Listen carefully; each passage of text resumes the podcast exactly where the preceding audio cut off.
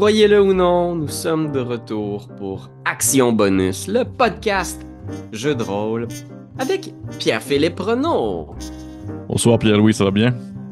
Ça va très bien, Pierre-Philippe. Je suis content de te recevoir dans notre salon lounge. Merci, merci. Très apprécié. Toujours, toujours euh, pouvoir faire ça avec toi, ce beau projet. Ça va bien? Oui, ça va bien. Ça va. euh, écoute. ça, non, ça va super bien euh, en forme.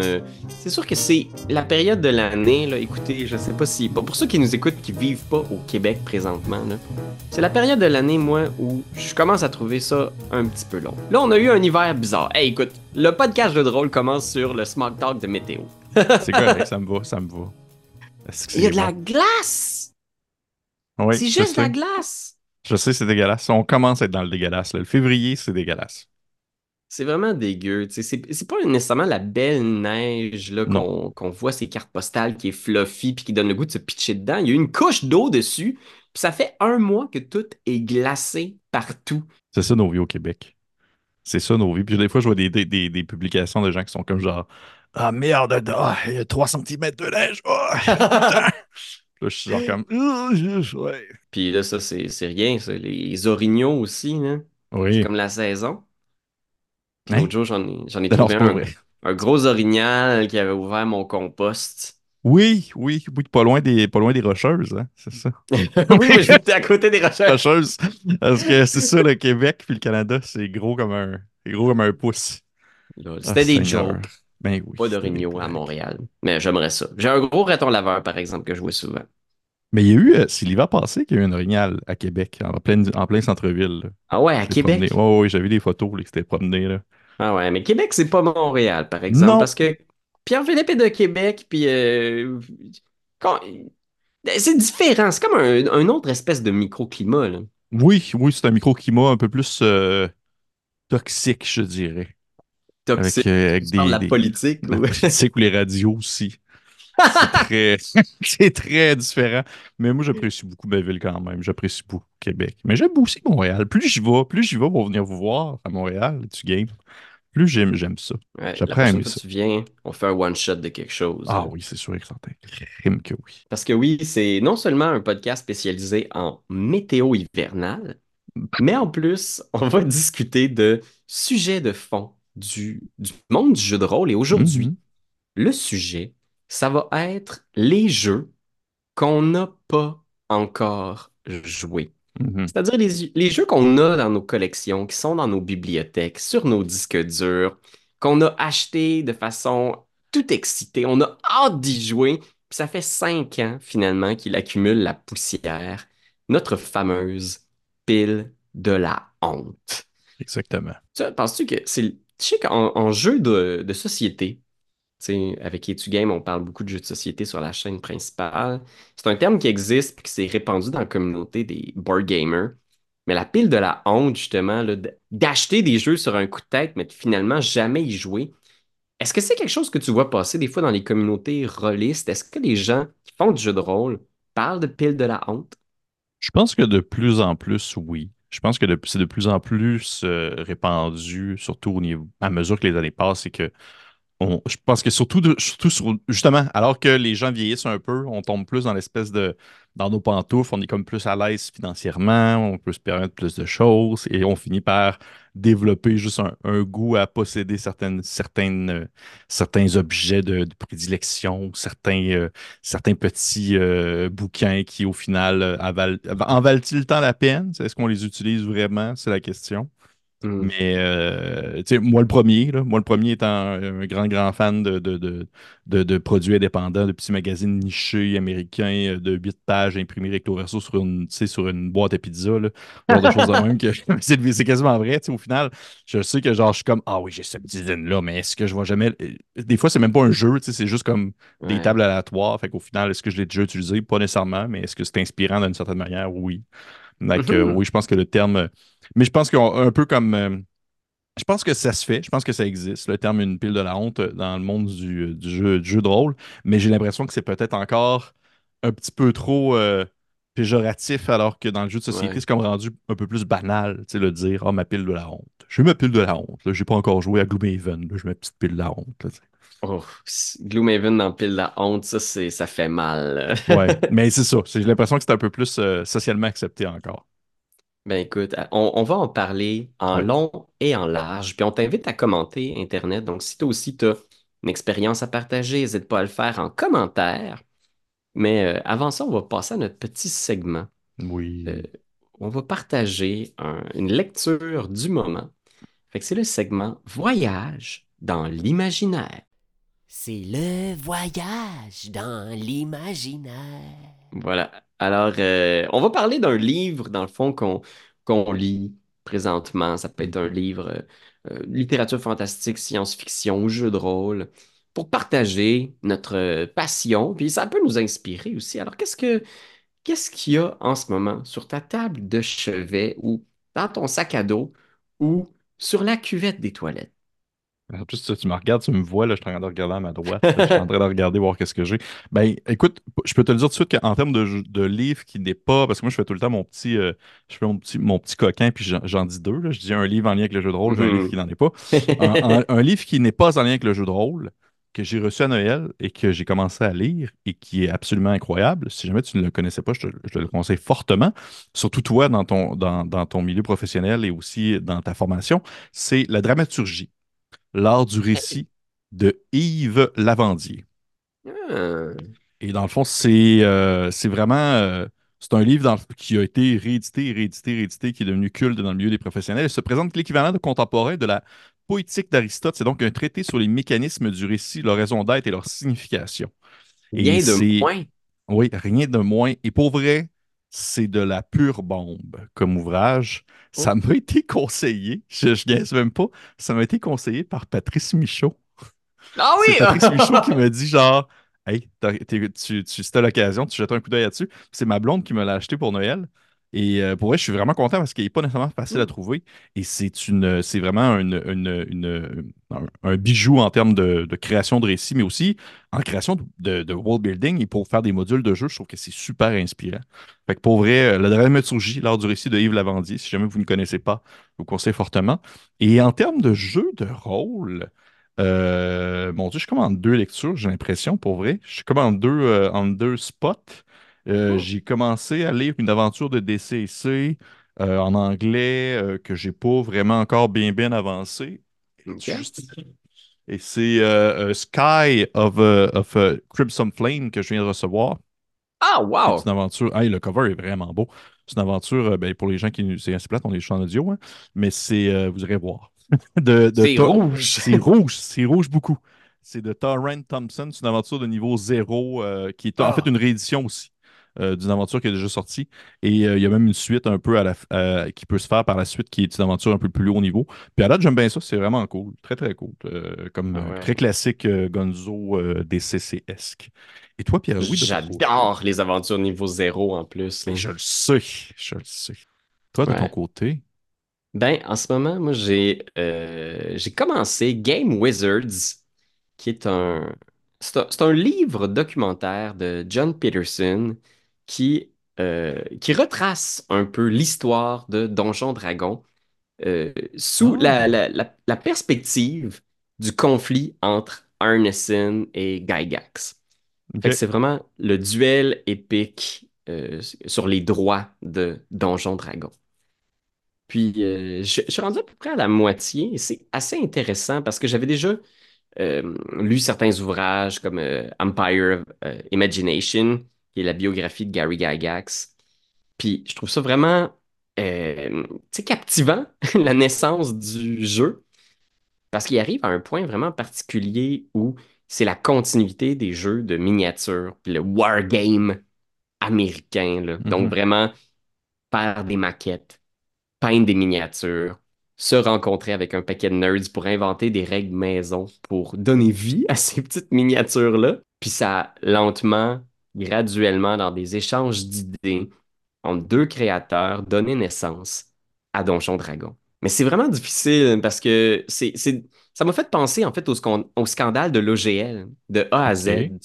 Pourquoi? Est-ce que, euh, tu sais, dans le scandale de l'OGL, il y avait justement Donjon Dragon qui soudainement changeait les termes légaux Ouais. qu'ils imprimaient dans leurs livres et qui laissaient plus les autres euh, maisons d'édition utiliser tout ce qui a trait à Donjon Dragon au niveau des règles. Il y a un petit peu de ça dans le conflit de Arneson Gygax. Au tout départ, le premier livret de règles de Donjon Dragon était co-signé par euh, Dave Arneson et Gary Gygax. Mhm. Mais graduellement, Arneson a quitté la, la compagnie euh, pour diverses raisons, etc. Puis Gygax a commencé à retravailler les règles avec d'autres collaborateurs, puis il vendait le set de règles original avec des nouveaux items comme des dés, des cartes, euh, des suppléments pour la magie des monstres. Donc, Arneson touchait moins de royautés sur ces boîtes-là vendues. Encore bon qu'il donnait des, des royautés parce que c'était un produit qui était quand même assez différent. Puis ensuite, ils ont réécrit complètement le livret de règles pour devenir Advanced Dungeons and Dragons. Puis à ce moment-là, Arneson ne figurait plus du tout sur le livre. Puis Arneson était, était hors de lui parce que Donjon Dragon commençait, c'était les années 80, à devenir un immense succès. Puis il était comme, hey, on a signé en 1974 que je recevais 10% de chaque vente de Donjon Dragon. Puis Gygax s'est dit, ben non, ça c'est l'entente qu'on avait pour le livret qu'on a écrit en 74. Advanced Dungeons and Dragons, c'est un tout autre jeu, même si il y a encore un taco, il y a encore un des il y a encore un système d'expérience, des classes d'armure. Fait que bien sûr, il y a eu litigation, il y a eu euh, tout un lot de poursuites. Puis, ce que- je pense que ce qui fâchait beaucoup Arneson aussi, c'est de d'être évincé un peu de la mythologie de Donjon Dragon. Ben oui, je comprends. Puis Gygax, c'était tellement un personnage un peu puéril aussi, là. Je veux dire, je, je veux pas faire le procès de, de un ou l'autre parce que je pense que ce conflit-là était un peu triste parce que c'est deux créateurs qui ont changé la face du monde du jeu à jamais, les deux. Mhm. Ça, C'est indiscutable. tu sais, le plus on lit cet ouvrage-là, on voit à quel point les deux ont apporté quelque chose d'unique à D&D, chacun à leur façon. Mais Gygax, c'était tellement... Il était un peu puéril. Il a même fait certains anagrammes du nom de Arneson dans des modules de TSR. Fait que certains monstres que tu pouvais combattre, des cultistes, c'était des anagrammes du nom Dave Arneson. Il y avait vraiment... Oui, il est comme... C'est tellement les petits conflits de geeks qu'ils ont eu pendant des années. Euh, à quel point les deux, après ça, étaient pleins d'amertume l'un envers l'autre. C'est triste, c'est beau, c'est touchant. Euh, je dirais que ce Game Wizards est peut-être un petit peu plus factuel, un peu plus froid, par exemple, que la biographie de Gygax. Je pense que c'est un peu mon... En ce moment, je trouve que c'est intéressant, c'est vraiment captivant, mais c'est un peu fret, un peu fret, je trouve. C'est très factuel. C'est ça. On nous raconte un petit peu, mais je comprends aussi que on veut rapporter les faits le plus justement possible parce que c'est quand même... euh, C'était un- c'était une bonne bataille, là, un gros conflit juridique. Oui. Oui. Ben, ça doit quand même être intéressant. Mais est-ce que tu avais lu la biographie de il est- elle est super bonne. Euh, si vous êtes curieux de voir euh, l'origine un petit peu là, de, de, puis c'est un, c'est un personnage vraiment étrange. Là. Je veux dire, il est ultra attachant, puis c'est vraiment un passionné, là, obsédé du gaming. Mais euh, c'est un drôle de personnage qui a vécu toute une vie, puis qui avait des rêves euh, plus grands que son jeu, là. Il, voulait vraiment qu'il y ait un film de D&D qui se fasse, fait que Gygax, ça s'est peut-être pas passé dans les années 80, mais tu l'as eu en 2023, ton film. J'espère que tu as aimé ça. Ah, il ah, il- il l'a eu aussi en 2006. Ah oui, oui, oui! En, en 2000, avec... En euh, 2000 avec Jeremy Irons, ben oui. Jeremy Irons. Ben oui, et comment oublier? Bon, c'est peut-être ça qui a tué Gygax, d'ailleurs. C'est peut-être ça qui l'a achevé. Il a déjà J'espère. Fait que oui, maintenant qu'on est redescendu sur Terre, euh, on va discuter de cette fameuse pile de la honte. Premièrement, moi, je veux dire, j'ai toujours détesté le terme pile de la honte parce que j'ai pas honte. J'ai pas honte d'avoir des jeux que j'ai pas joué encore ou que je joue pas ou que j'ai joué une fois. Je veux dire, il n'y a pas de honte à y avoir. Je veux dire, ça arrive des fois qu'on fait une dépense sur un coup de tête, mais ce truc-là, là, c'est pas parce que tu l'as pas lu dans les ou tu l'as pas joué dans les trois premiers jours que je veux dire c'est perdu. C'est un livre, ça reste avec toi pour toujours, right? Effectivement. Je t'avoue que moi aussi, de mon côté, je n'ai pas vraiment de problème avec le terme. Ben, du bon, j'ai un problème dans le sens que pour moi, ce n'est pas gênant. Au contraire, Je- comme je l'ai mentionné en début de- en début d'enregistrement, c'est que j'ai j'ai un amour à, à seulement lire les livres de jeux de rôle parce que souvent, c'est des livres qui sont très indépendants. Donc, j'ai la touche personnelle de l'auteur et ça, c'est quelque chose que j'apprécie énormément au final. Ouais, absolument. Puis, c'est, je veux dire, on, on va faire le tour peut-être euh, dans un premier temps des jeux qu'on a achetés en étant super excités. Des jeux qui ont été comme genre, qui étaient peut-être les jeux qu'on attendait le plus ou qu'on a- on espérait avoir depuis très longtemps, qu'on a fait l'acquisition et que pour l'instant, on n'a pas encore joué. On peut les avoir lus, ça. Je veux dire, il il y, a ça aussi avec le jeu de rôle. Des fois, il y a un plaisir de juste la lecture. Mhm. Mais quel jeu en ce moment, là, que- quel est pour toi, là, peut-être on, on se fait un petit top 3 peut-être là, de nos, euh, de nos jeux achetés, non joués. Puis ça fait mal, on a le goût. OK. Tu veux-tu qu'on fasse un, un genre de euh, j'en dis un, t'en dis un? Ok, ouais, va c'est bon, on fait ça. Parfait. Ben écoute, je peux commencer le bal si tu veux. Je peux commencer le bal avec euh, la réception euh, quand même assez récente de la deuxième édition de Cthulhuac. Ah, Oui. Euh, alors que j'ai quand même bien joué à la première.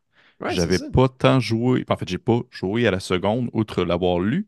Il y a quelques petits changements, quelques petites différences, euh, des éléments ici et là qui ont été rajoutés, mais tu sais, on s'entend, ce n'est pas non plus euh, la mer à boire en termes de modification.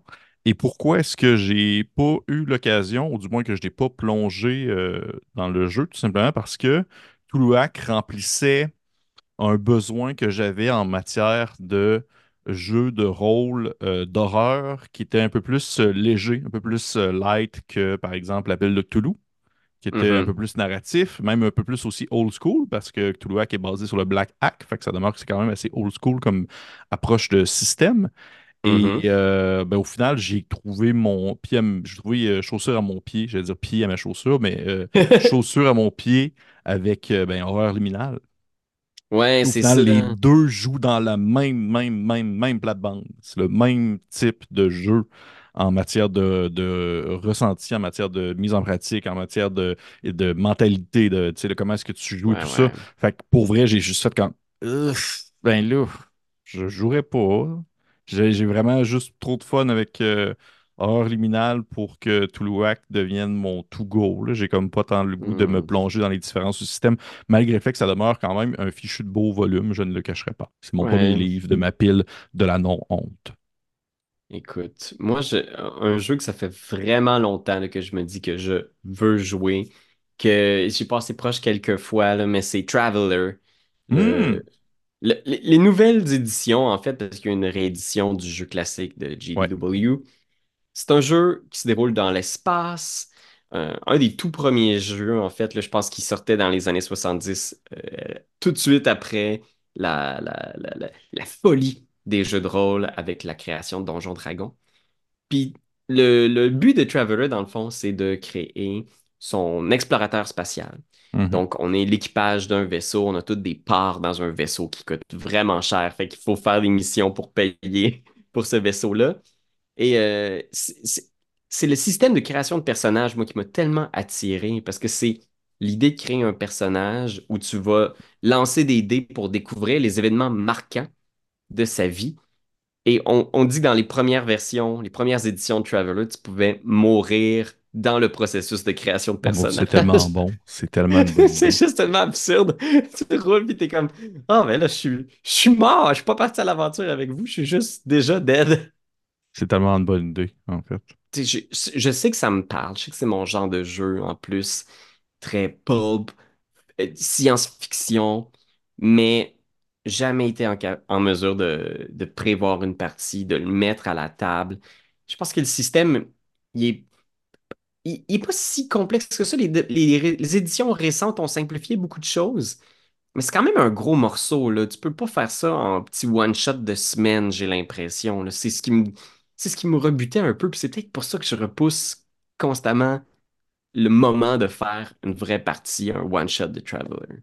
En plus, ça a été comme, euh, je pense que ça a été, récemment, ça a été annoncé que ça va être en français, ça va être traduit en français. J'ai vu ça passer. Parce que moi non plus, je t'avoue que j'ai Ouais. pas du tout, euh, j'ai eu d'autres euh, d'autres prospects en matière de, de- on va dire, de science-fiction un peu, pas nécessairement générique, mais tu sais, pas nécessairement orienté vers un sous-genre particulier. Ouais, il y en a Mais eu tellement des, des jeux après ça dans ce. Tu sais, je veux dire, après ça, tu sais, il y a plein d'affaires qui peuvent simplement venir prendre la place du jeu. Fait que quand on fait des petits one-shots futuristes, des fois, Mothership, c'est vraiment parfait pour ça, ben oui. sais. Je veux dire, il y a plein de petits systèmes qui viennent se faufiler, que c'est comme un jour, je vais, un jour, je vais l'essayer. Euh, mon deuxième est un gros livre que j'ai vraiment comme acheté un peu sur un coup de tête. Trouvais que ça avait de l'air Hmm. cool. Et euh, c'est ça. J'ai jamais eu vraiment l'occasion de le mettre en jeu. Il s'agit en fait de Blackbirds. Est-ce que tu connais ça, Pierre-Louis? Non, ça me dit rien. Comment c'est gros? Comment c'est beau? Oh my God! Le livre est immense. Je veux dire, il est aussi épais que le manuel de Dungeon Crawl Classics, pratiquement. Ouais. Et euh, en fait, c'est euh, un. euh, Ah, il y a une araignée dedans. J'ai comme une araignée dans mon livre. Oh mon Dieu Seigneur. Oh, petite araignée. Ça, c'est métal. C'est métal pas mal. En fait, Blackbird, c'est une, euh, c'est un jeu qui utilise le système de Svender, Svender, OK. euh, qui est un autre gros bouquin aussi. Et euh, c'est une espèce de d'univers euh, vraiment très dark fantasy, euh, système de percentile qui se rapproche beaucoup de Warhammer. Mais à défaut d'être. euh, euh, c'est pas du dark fantasy à la Warhammer, plus que du dark fantasy, plus onirique. On est très proche de, de genre Demon's Souls puis Dark Souls. C'est une espèce de monde que tu sais ouais, pas trop t'es où, là. Tu sais pas trop qu'est-ce qui se passe. Puis il y a comme des, des espèces de bestioles avec, euh, avec euh, huit tentacules puis euh, quatre têtes avec des têtes de bébé qui se mettent à crier puis qui te foncent dessus, là. C'est genre, c'est un genre d'univers-là. Tu sais, j'ai ouvert la page puis je suis comme sur une page de monstres puis c'est genre une espèce de d'orignal fait en champignon, là. Puis là, vois-tu, je vais te le montrer. Ah mon Dieu, c'est dégueulasse. Que ça, là, tu vas pouvoir le voir, les gens ne le verront pas, mais c'est un genre de cheval, mais il est comme fait avec des corps humains. Regarde. Ah! Ouais, ouais. C'est vraiment terrible, mais c'est d'où j'ai su que c'est vraiment un beau livre. C'est vraiment un fichu Ouais. beau livre. Le, le- ça a l'air très cool, mais ce qui m'a vraiment rebuté, puis ce qui a fait en sorte que je n'ai pas joué, c'est juste le, l'ensemble de l'œuvre. C'est immense. Ouais, C'est intimidant. immense. C'est un gros monde. Et puis moi, Dieu sait que les gros mondes, c'est moins mon jam maintenant, c'est moins mon style. Euh, J'apprécie beaucoup le, le- qu'est-ce qui peut me personnaliser. Et j'ai l'impression qu'il y a quand même un côté du jeu qu'on peut un peu personnaliser à mesure qu'on joue, mais c'est juste trop. C'est juste trop, trop, Hmm. trop. Mais en même temps, ouais, ça, ça me, ça me fait euh, me demander, tu sais, aussi dans le monde du jeu de rôle, ce qui est intéressant, c'est que c'est c'est vraiment des livres, c'est vraiment des ouvrages, sais, que tu peux consulter, puis des fois juste pour le plaisir des yeux, juste pour le plaisir d'être inspiré justement pour des monstres, pour des univers. Est-ce que, par exemple, Blackbird, le, le simple fait que, que tu l'aies en ta possession, c'est pas nécessairement, OK, tu joueras peut-être pas au système comme imaginé par les auteurs, mais peut-être juste que son l'imaginaire qui est proposé à l'intérieur va peut-être inspirer d'autres types de jeux de rôle que tu vas créer ou. Oh, absolument, absolument, absolument. Mais tu en même temps, c'est pas le système tant que ça qui me bloque pour vrai, parce que j'apprécie bien le système de, de qui est comme un, genre de, de- Warhammer, euh, des percentiles avec des petits twists ici et là. Euh, mais oui, définitivement je pense que l'espèce d'esthétique, l'espèce d'ambiance euh, proposée par le jeu pourrait être éventuellement transposée ailleurs. Mais ça te semble être un jeu qui est euh, tu sais, genre de, il y a des jeux comme ça, que tu, tu le sais que euh, tout ce qui est proposé à l'intérieur de celui-ci, c'est drôle parce que mon, mon premier, mon numéro un aussi, va être euh, beaucoup orienté là-dessus. là. Tout ce qui est proposé dans le jeu, même en termes d'esthétique et même en termes de, on va dire, d'idées, ça demeure très euh, entremêlé, très connecté à, on va dire, l'univers du jeu. Tu peux pas vraiment comme séparer l'un et l'autre. Je sais pas si tu comprends ce que je veux dire. Mhm, Tu sais, le mhm, monstre que je t'ai montré, l'espèce de, d'homme, l'espèce de cheval fait avec des corps humains, là, c'est très, très, très dans le jeu. C'est très dans cet univers-là. Et on dirait que le, sortir, le, prendre et le transposer dans un autre contexte, je trouve que c'est difficile à, un peu, pas nécessairement à valider, mais à, transposer facilement. Je trouve que c'est vraiment, euh, c'est un tout qui va ensemble. Euh, je, tourne, juste tourner les pages, puis à chaque page, je suis tout le temps surpris de voir qu'est-ce que je trouve. Je suis tout le temps comme, mais voyons, un monsieur qui mange un chevreuil. Euh, que c'est ça. C'est un jeu difficile à prendre en main. Et voilà. Eh ben, ben, écoute, moi, j'ai un des jeux là, que je- ça me fait mal de voir dans la pile de la honte pour l'instant, c'est The One Ring. Ah ouais! Je l'ai déjà depuis un petit moment, puis l'aventure de base a l'air vraiment cool. Avec les Donc, Hobbits. avec les Hobbits, donc oui, un jeu dans l'univers du Seigneur des Anneaux, où on a justement une petite aventure paisible dans un jeu qui est beaucoup tourné sur le voyage, la découverte, l'exploration, la, la, communauté, travailler ensemble pour surmonter des difficultés. Les illustrations sont formidables, le jeu a l'air super inspirant, mais j'ai jamais pu jouer encore. On dirait que c'est peut-être le fait que pour l'instant, c'est l'univers de Tolkien, qui est tellement... les, d'essayer d'aller au-delà des romans, pour moi, je trouve que c'est difficile. Mhm. Euh, j'ai trouvé ça très, très dur, par exemple, d'écouter la série de, de One Ring. Je, je, je sais pas si c'est uniquement le fait que je me sens un peu intimidé par l'univers, puis que quand ça sonne faux, ça sonne pas dans le ton de Tolkien, qui a un ton très particulier dans la poésie, dans la façon dont il raconte ses histoires. J'ai l'impression que, ah non, ça sonne un peu comme du D&D ou ça sonne un peu comme un film de Marvel, puis ça devrait pas. Tu sais, c'est facile que pour moi, ça, il y a une fausse note, puis on dirait que j'ai peur de me lancer, puis que ça sonne pas Tolkien. Mais en même temps, c'est comme Mhm. une pression qui est, qui est inhumaine de se dire, Tu peux pas, tu peux pas sonner comme Tolkien, tu peux pas. euh, Voyons ça, donc. Il y a comme de quoi de... Fait que c'est... Je pense que c'est peut-être ça en ce moment qui fait que il est pour l'instant encore en train de pogner de la poussière. Ben, si tu me permets un commentaire, mon cher Pierre-Louis, Je sais pas si... Je vais pas là. va pas pas là. là, salaud. Euh, j'ai, eu l'occasion euh, de jouer à One Ring euh, beaucoup la première édition. J'ai eu le temps, de- j'ai j'ai eu Mhm. l'occasion de faire un, un livre au complet, une campagne au complet, qui Oh. s'appelait The Heart of the Wild. Et sincèrement, je te dirais, je t'avouerais que comme toi au début, j'avais vraiment peur de l'effet transposé à vivre Tolkien vis-à-vis euh, d'une adaptation. Puis je me disais Mhm. justement, ça va filer D&D, ça va euh, me donner l'impression que je joue une partie de D&D, mais que les personnages se croient un peu plus parce qu'ils veulent comme vivre peut-être l'expérience Tolkien. Mais je t'avouerais que sincèrement, alors que j'avais ces appréhensions-là, ça s'est passé numéro un parce que la campagne en soi était tellement bien faite, était tellement bien Hmm. écrite et elle impliquait tellement des éléments de Tolkien, autant dans les personnages que tu rencontrais, dans les péripéties et tout ça, que je trouvais que c'était euh, d'une très grande richesse. C'est une de mes plus belles, en fait, c'est une de mes plus belles expériences euh, comme maître de jeu pour une campagne longue. Ce fut cette campagne-là. Et euh, mes joueurs, c'était toutes des personnes qui connaissaient un peu le, tu sais, un peu ou beaucoup l'univers du Seigneur des Anneaux et de l'œuvre de Tolkien au sens large. Et ils ont tous embarqué au même niveau, avec la même implication. Et ce- pour vrai, je, je te dis, essaye-le une fois, puis tu vas voir que le feel est quand même différent. Autant à cause du système, autant à cause des scénarios proposés. Ben écoute, euh, Art of the Wild, je l'ai noté parce que j'ai, je pense que ça, ça va vraiment aider d'avoir une campagne pour aiguiller un peu les trucs. Puis j'ai juste ça à, à faire, moi, à partir d'une nouvelle campagne longue. euh. Juste ça. Juste ça en deux, trois autres parties. Eh boy. Fait que, ouais, toi, euh, un, un autre jeu de ta liste? Oui, mon numéro un. Mon numéro un. Écoute, euh, c'est un jeu qui, qui m'a qui m'a fait énormément de l'œil. C'est un jeu que je m'étais acheté physiquement et que j'ai revendu. Euh, Oh, t'as revendu! oui, je l'ai plus! revendu. Non, je l'ai plus. Je l'ai revendu. J'avais, en fait, c'était le jeu Degenesis. Ah oui. Degenesis, euh, qui est un jeu, euh, tu sais, un des jeux, je pense, visuellement les plus beaux existants sur Terre. C'est vraiment, c'est de toute beauté. Puis je pense que c'est une des premières choses qui m'a attiré dans ce jeu-là, c'était son visuel.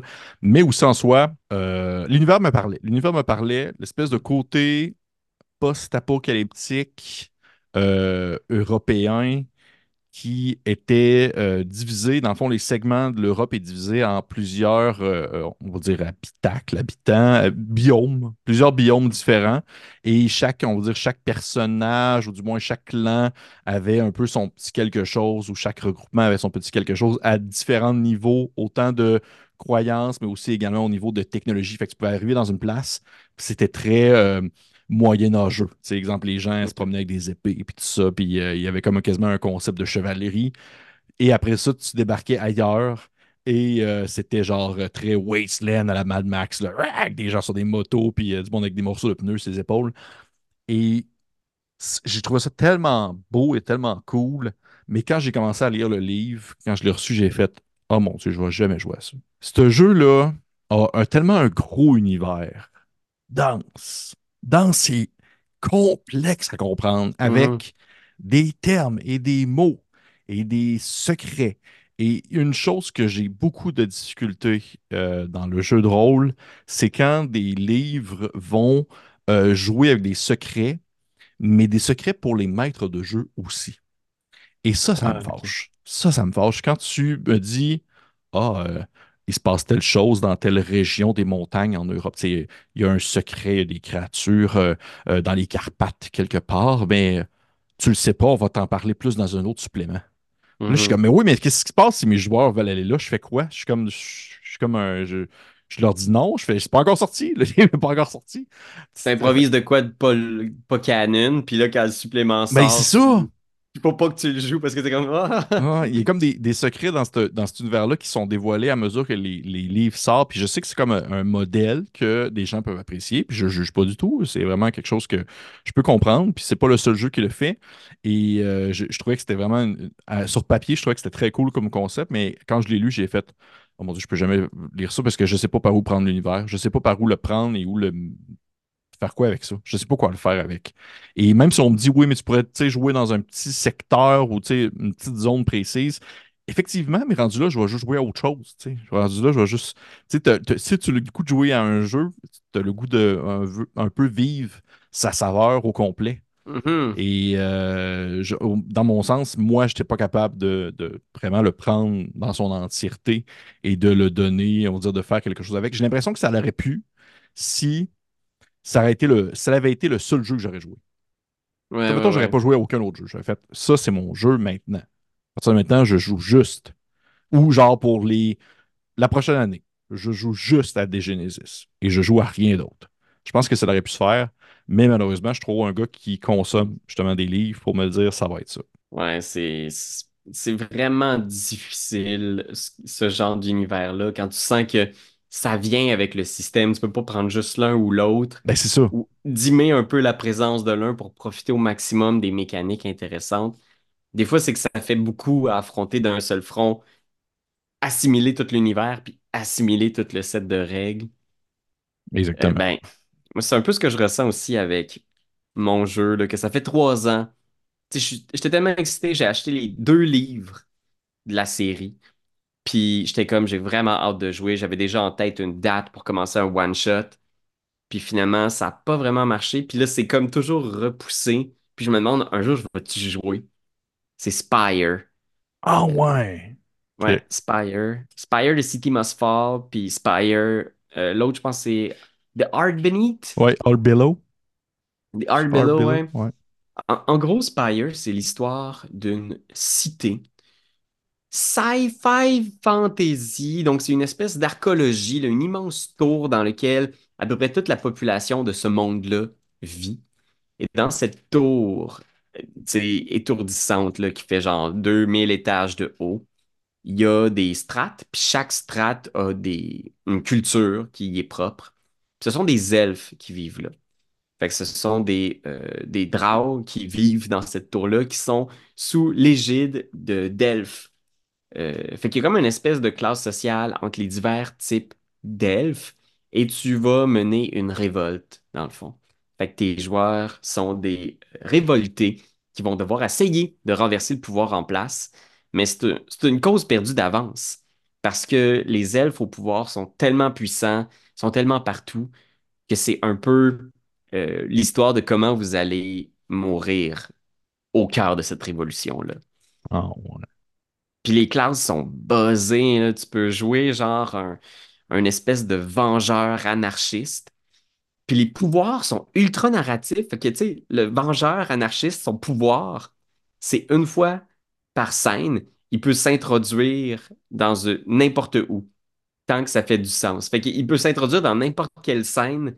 Si le maître de jeu décrit une scène où il y a les méchants qui sont là puis qui sont en train de faire un plan, ben lui, il peut s'introduire dans cette scène-là. Il il peut s'infiltrer n'importe où. Il y a un- une classe que je pense que tu peux lancer une fête une fois par shift, quelque chose de même. Tu peux lancer une grande fête où tout le monde de l'étage est invité. Parce que t'es genre responsable des parties, puis t'es comme une espèce de, superstar. Et qu'il y a comme plein de pouvoirs qui sont juste des, des, prompts narratifs. C'est une petite accroche narrative que tu peux utiliser pour briser le jeu, puis déstabiliser le maître de jeu, improviser avec lui. Mais l'univers est dense. Il y a comme une espèce de petite carte de la tour, là, du Spire. Puis t'es comme, OK, chaque strat a comme des personnalités.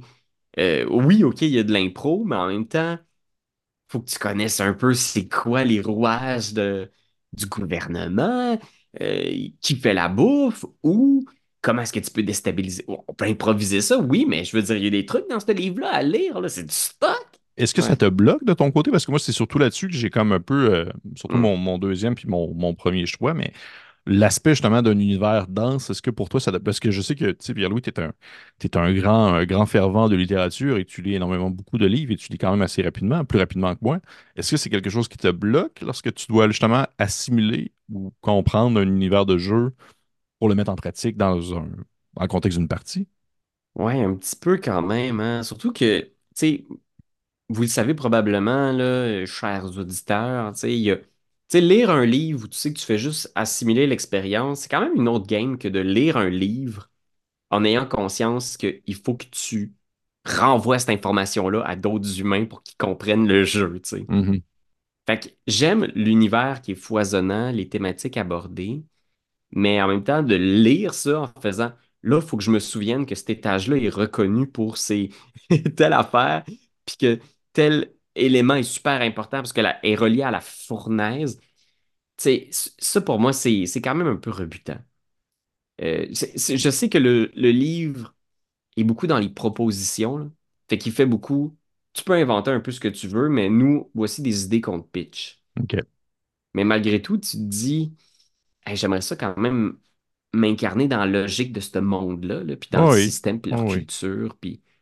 Mais ça, c'est une grosse job. Puis c'est déstabilisant aussi pour les joueurs, parce que le système est comme un peu crunchy, là. C'est que toutes tes habiletés sont aussi tes points de vie. Quelque chose de même, tu as des stress qui sont reliés à tes habiletés, puis tout est en jeu tout le temps. Fait que ça se peut comme année, tu reçois du dégât de réputation ou du dégât social, du genre, tu as été identifié socialement comme une menace, fait que là, tu perds des points de vie de cercles sociaux. Il y a des gens qui veulent plus te voir parce que tu es trop spoté par l'autorité de la tour, tu sais. Fait que ça, c'est super intéressant, mais c'est un peu déstabilisant l'idée de ça se peut que la mort de ton personnage, ça soit juste une mort sociale. Tu as juste été chopé puis exclu de la communauté. J'ai l'impression des fois qu'il y a des jeux comme ça qui ont des univers qui sont assez étoffés, mais que c'est plus facile quand justement l'univers est associé à euh, des œuvres de fiction ou tu sais, à des œuvres Ouais. euh, qui ont été faites, comme je parle d'exemple, à, justement Alien ou, Star euh, ou Wars. Star on dirait qu'à partir du moment où est-ce que tout le monde a un peu les mêmes référents, on est comme plus capable de, de le mettre en scène avec euh, Ouais. un peu plus de clichés peut-être, mais plus de facilité. Ouais, puis, tu sais, ça, ça m'amène aussi à. Tu sais, ces livres-là, on les a lus quand même, on en a profité en diagonale. On a quand même. Au-delà du fait de ne pas les avoir joués, il y a une grosse différence avec la pile à honte de jeux de société classiques. C'est-à-dire, tu sais, tu joues pas un jeu, tu peux pas juste apprécier les pièces en les sortant puis en faisant des maudites belles pièces puis t'es peux, je- I guess que tu pourrais faire ça, mais tu sais, un jeu de rôle, au moins tu peux l'apprécier juste en le lisant comme un livre d'images. Tu sais, moi j'ai un livre euh, de, de Westeros où c'est juste l'histoire de Westeros avec des images. Je l'ai lu un peu en diagonale, mais tu comprends, j'ai, j'ai pas besoin de l'incarner puis de le partager à du monde pour avoir 100% l'expérience. Est-ce que, à quelque part, les livres de jeux de rôle, il y a certains livres qu'on pourrait avoir 100% de l'expérience client, d'avoir acheté quelque chose puis d'être satisfait en faisant uniquement le livre? Ben, moi, je pense que oui, dans le contexte parce que tu as des jeux qui sont des boîtes à outils plus que des jeux, tu sais. Mhm. Ouais, ouais, des jeux comme, euh, par exemple, euh, Weird and Wild ou Into the, Into the, the- the Cess, qui est comme un peu deux ouvrages qui vont euh, beaucoup abordé euh, des tables aléatoires, des idées, des concepts autant pour les espaces sauvages que pour des grosses cités Mhm. plus euh, ur- ur- urbaines. Mais à ce moment-là, ces jeux-là, tu les utilises, mais jamais que c'est ton. Jamais que c'est ton, ton livre de base, jamais que c'est ton, ton Mhm. livre, euh, ton livre au cœur de ta partie. C'est tout le temps un outil supplémentaire qui est seulement un peu sur le côté, et qui de temps en temps va servir euh, comme source d'inspiration, comme source à, à, tu sais, comme, combusteur, euh, voyons, pas combusteur, mais comme euh, carburant pour des idées. Fait que Ouais. combustible, c'est le mot que je cherchais. Fait que euh, dans ce sens-là, j'ai l'impression que oui, il y en a. Il y en a que c'est des ouvrages que tu vas pouvoir utiliser, euh, on peut dire, à, tout- à toutes les sauces, ou même dans plusieurs parties différentes, sans que ce soit les livres qui sont au cœur, sans que ce soit le système qui est Mhm. utilisé pour ton, ton jeu, du moins. Ça, c'est mon humble opinion. Sais, mais, mais c'est ça aussi, c'est jouer versus lire. euh, c'est quoi la différence au final? Tu l'as apprécié d'une façon comme d'une autre? Ah oui, je suis absolument d'accord. Absolument, Mhm. absolument. Surtout une en plus, plus d'un jeu, surtout une aventure aussi. Tu sais, une aventure, c'est le fun Mhm. à lire. C'est le fun à, c'est full inspirant. Tu t'apprends, puis tu, ça, ça te permet, tu sais, il y a la fameuse expression, là, rien ne se crée, rien ne se perd, tout se transforme. Mais je vois ça un peu dans le contexte d'un jeu de rôle. C'est qu'au final, tout est inspiré de tout. Il n'y a rien qui provient de rien du tout. Tout est ins- Mhm. tout t'inspire pour ce que tu crées, même les choses qui, euh, même les choses que tu ne sais pas. tu sais. Ouais, ouais, ouais. Puis des fois, juste les images, juste une table aléatoire, des fois, juste un système de règles peut suffire à justifier la présence du, du livre. Peut-être que c'est quelqu'un qui essaie de se convaincre aussi que c'est pas juste de l'argent jeté par les fenêtres satisfaire un instinct de juste j'aime ça les jeux de rôle. Puis si j'achète pas un jeu de rôle, j'ai l'impression que je passe à côté de quelque chose. Ben, Qu'est-ce qui se passe avec cette espèce d'instinct-là de on peut acheter des choses, les jouer ou pas, c'est pas important. Avoir une date puis un groupe de joueurs, c'est pas important. Je veux juste acheter cette affaire-là. Ouais. Je, je pense qu'il y a un. euh, j'ai l'impression que c'est peut-être un aspect parfois un peu pervers de, les, euh, de la formule Kickstarter, la formule socio-financement, où tu vas te permettre d'acheter quelque chose parce que tu as le droit à une exclusivité. Et il y a. euh, je ne sais pas si tu es familier avec le terme, euh, avec le terme euh, FOMO.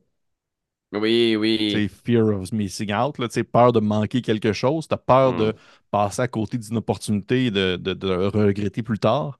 Et j'ai l'impression que des fois, il y a des gens qui, justement, vont participer ou à des campagnes de sous-financement dans le simple fait de se dire Hey, là, je, je peux l'avoir, ce jeu-là. Je vais l'avoir avant les boutiques.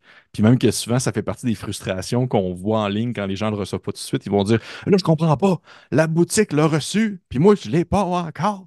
Fait que si, Ouais. euh, il y a, il y a un, un- un petit quelque chose en lien avec, avec ça. Je vois beaucoup ça, beaucoup dans le- les jeux de société, beaucoup. Mais euh, Mhm. je, je vois ça de plus en plus aussi dans le jeu de rôle. Tu sais, des gens qui vont dire Ah, je pense pas que je vais jouer, mais euh, ça va être beau dans la collection. Des fois, je fais des commentaires comme ça qui passent. Et euh, je peux comprendre. Si tu, peux te le permettre, pourquoi pas?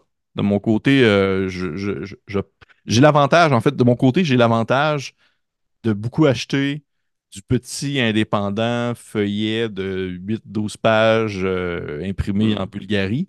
Et ça fait en sorte que souvent, ça va coûter beaucoup moins cher. Tu sais, pour euh, 6-7 petits ouvrages de 8 pages, ça va peut-être coûter un livre d'Alien, à peu près. tu sais. Écoute, euh, c'est inévitable, hein, mais euh, qu'est-ce que qu'est-ce que tu veux? On est comme ça aussi. Des fois, on a besoin, quand on a un hobby, de sentir qu'on s'investit dedans. On n'a pas besoin non plus de toujours faire le bon achat, puis toujours acheter le truc que tu sais que tu vas jouer, qui va devenir ton jeu de rôle préféré. On peut profiter d'un hobby puis d'un monde, puis encourager des créateurs puis des créatrices sans nécessairement se sentir mal de Oh, j'ai pas joué à ça, oh mon Dieu, je suis bien pourri, faut plus je. C'est, correct, je pense, d'investir dans les créations de ces auteurs-là, puis d'encourager un milieu foisonnant, je pense. Absolument. Je suis à 100% d'accord euh, qu'il faut. Puis je le sais, j'ai encouragé des, financements participatifs pour des campagnes de gens que je voulais encourager parce que je trouvais que c'était des auteurs ou des créateurs ou des créatrices qui étaient intéressants, mais que, de mon humble avis, je n'allais pas nécessairement utiliser euh, leur jeu à toutes les sauces et à toutes les semaines. C'est ça. Puis il y a tellement de jeux de rôle, je veux dire. C'est ça qui est dur aussi. Un, un jeu de société, tu peux faire une petite game relax une fois de temps en temps. Mais un jeu de rôle, acheter le livre, apprendre les règles, inviter les gens, faire la game. Je joue à beaucoup plus de jeux de société que de jeux de rôle en général. C'est plus facile, du moins, de mettre un, jeu de société sur la table qu'un qu'un jeu de rôle. Ouais, définitivement. Définitivement. Surtout quand tu as déjà une campagne de quelque chose, là. Il faut que tu. Hey guys, on fait une pause de la campagne de Pathfinder pour jouer à Burning Wheel? Je pense pas que ta gang serait partante. En tout cas, de mon impression, là.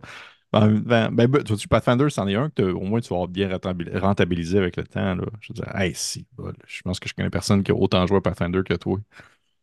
Écoute, hey, mais c'est drôle parce que tu vois, je, je faisais les stats, là, puis là, je mettais sur papier le nombre de parties que j'ai joué de Arkham Horror, le jeu de cartes. Ouais.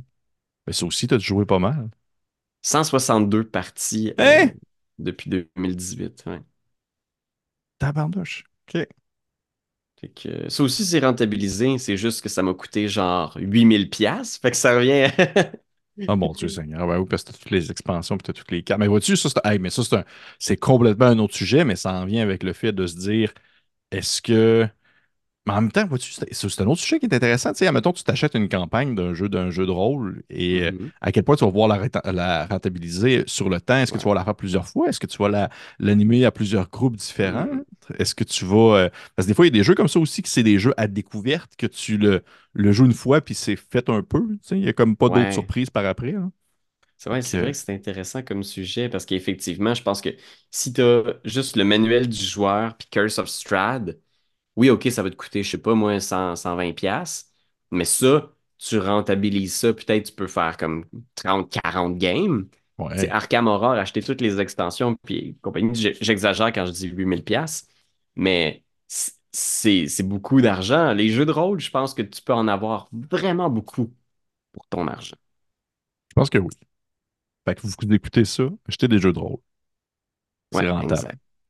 Fait que, euh, écoute, avant de, conclure euh, notre rencontre, notre petit podcast, j'aimerais rapidement qu'on réponde à une question du public. Quelqu'un qui nous demandait à partir de quel âge on peut commencer à jouer à des jeux de rôle? Donc, pour nos enfants, les ados, euh, puis la question aussi portait ensuite sur et vous, à quel âge vous avez commencé? Fait qu'à ton avis, à quel âge on peut commencer à faire du jeu de rôle ou on devrait commencer à, à exposer les gens au jeu de rôle? Puis à quel âge tu as commencé? J'ai commencé, euh, j'ai commencé secondaire 1. Ouais, secondaire 1, c'était dans une partie euh, de Donjon Dragon Advance, Advance D&D, deuxième édition. Et euh, je jouais un, un rôdeur qui s'appelait Mm. Skyros. Ah, Skyros, c'est cool ça. Ouais, c'est cool, c'est cool, je l'avais dessiné. J'ai quelque- j'ai ça quelque part, je pense. Un demi-elfe. Ah, tu m'enverras le dessin. Non, non, non. Je vais le mettre dans tout. le thumbnail. Ah, shit! Ah, ça serait tellement bon. Mais euh, il ressemblait un peu à. Il ressemblait un peu à genre euh, un mix entre euh, genre un chanteur de Kiss et euh, Link dans Zelda. Là. Fait que. Et c'est ça, c'était un rôdeur. C'était ma première classe à vie. Le rôdeur, c'est ça, j'ai joué la première fois.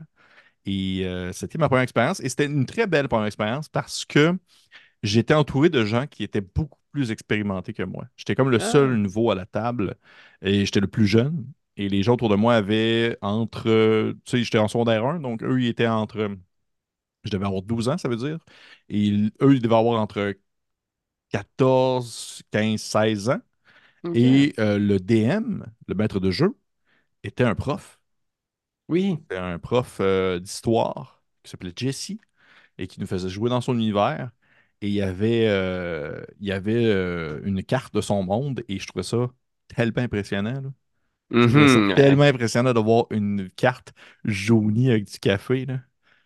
Puis de faire ouais, comme, ouais. oh mon Dieu, ah c'est ça qui se passe. Et parce que je pense que j'étais entouré de gens qui connaissaient ça beaucoup et qui connaissaient le, le- le fonctionnement du jeu et comment est-ce que celui-ci euh, comment dire, se déroulait, les règles, mais je pense que ça a énormément facilité mon, euh, mon intégration dans la passion et ma pratique par le fait même. Mhm.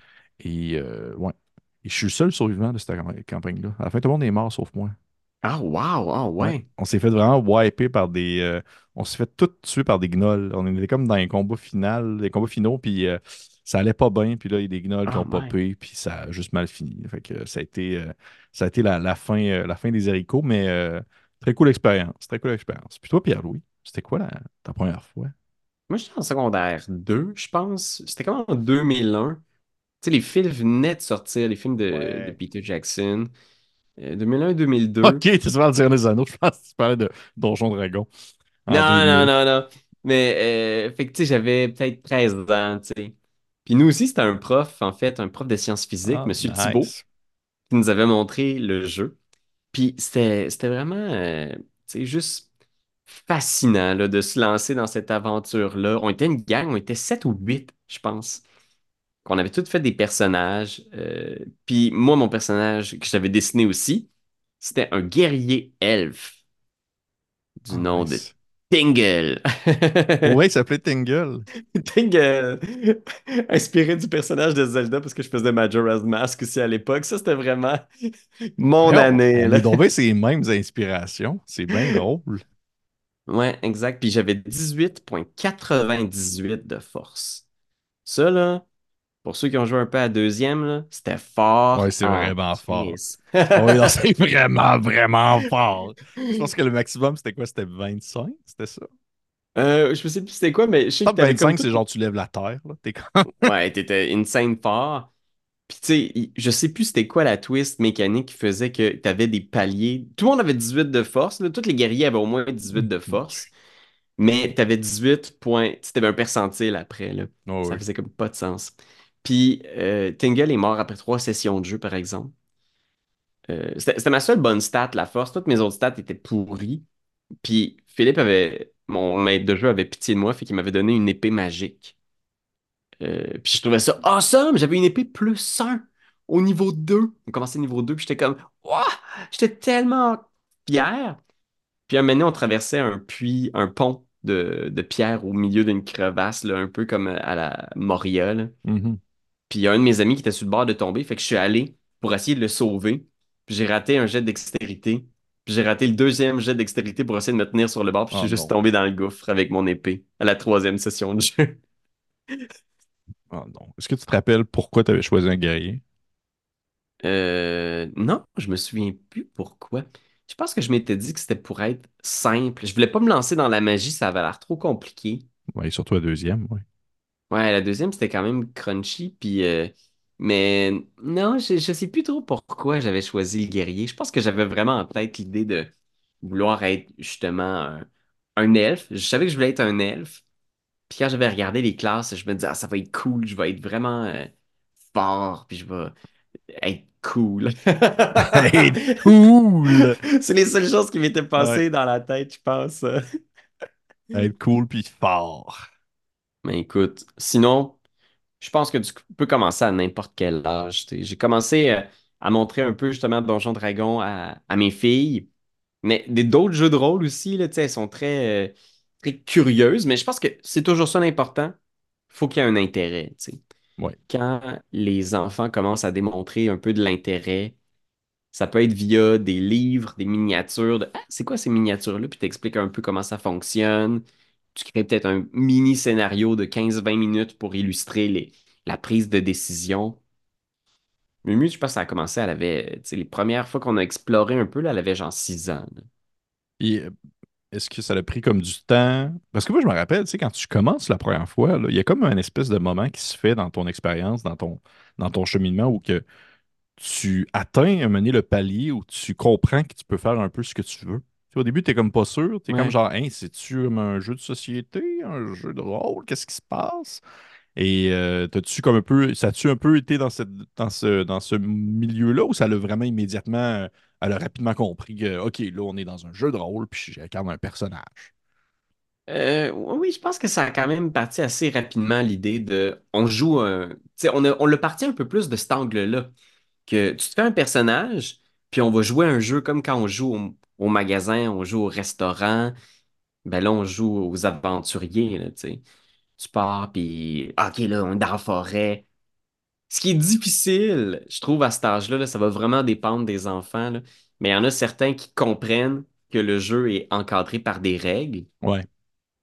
Puis il y en a d'autres qui le saisissent moins. Tu sais, j'ai... On a des amis de Muriel, des fois, là, justement, les petits voisins qui viennent jouer. C'est difficile pour eux de comprendre qu'il y a un maître de jeu, puis il y a une structure. Que des fois, c'est comme Hey, puis là, moi, je me, je m'envole! Je m'envole! Puis là, je vais venir l'attraper, puis là, je l'écrase. Puis là, c'est comme. T'es-tu en train, euh, t'es-tu en train de décrire Ben? Tu vois, c'est pas nécessairement.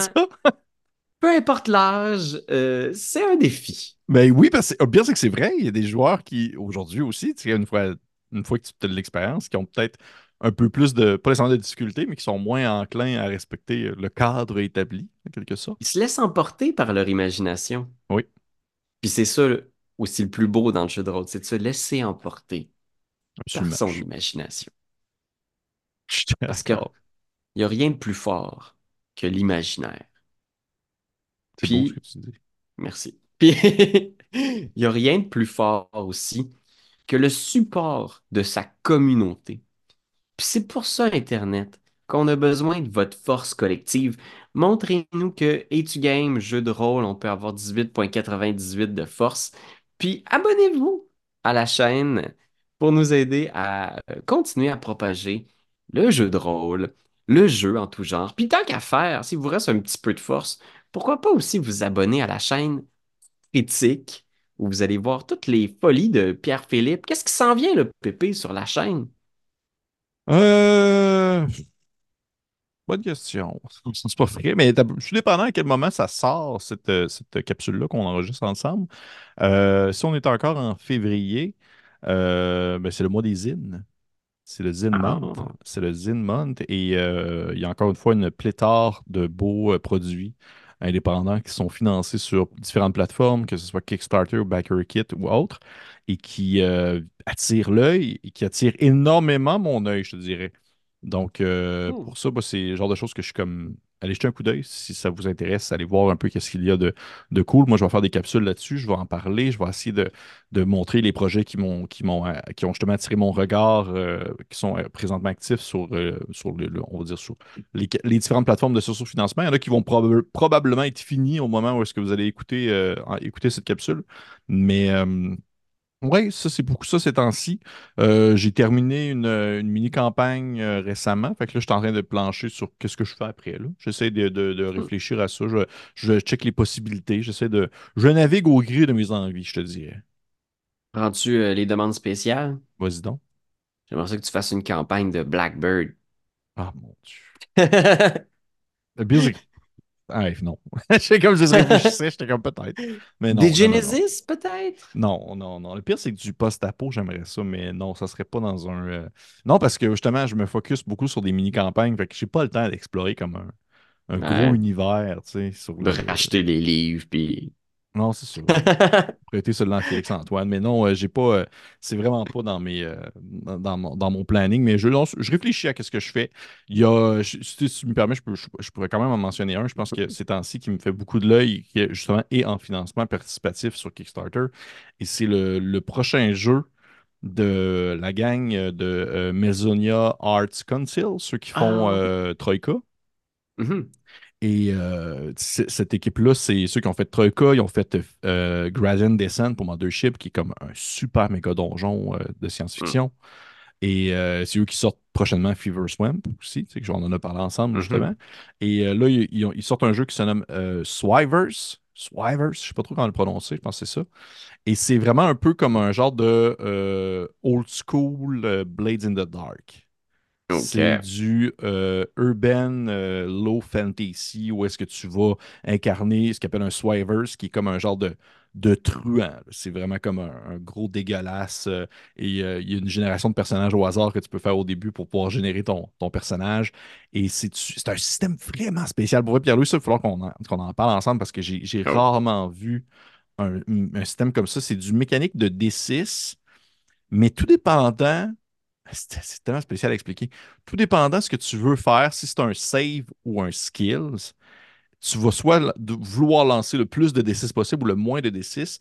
Et en fait, le niveau de difficulté est, échelonné selon le nombre de D6 que le DM te fait lancer. Je t'explique. Fait que si, mettons que un maître de jeu te dit Hey, euh, tu, tu veux sauter par-dessus, tu sais, là, tu dis Hey, je peux te sauter par-dessus la balustrade pour essayer de m'enfuir des gardes et tout ça.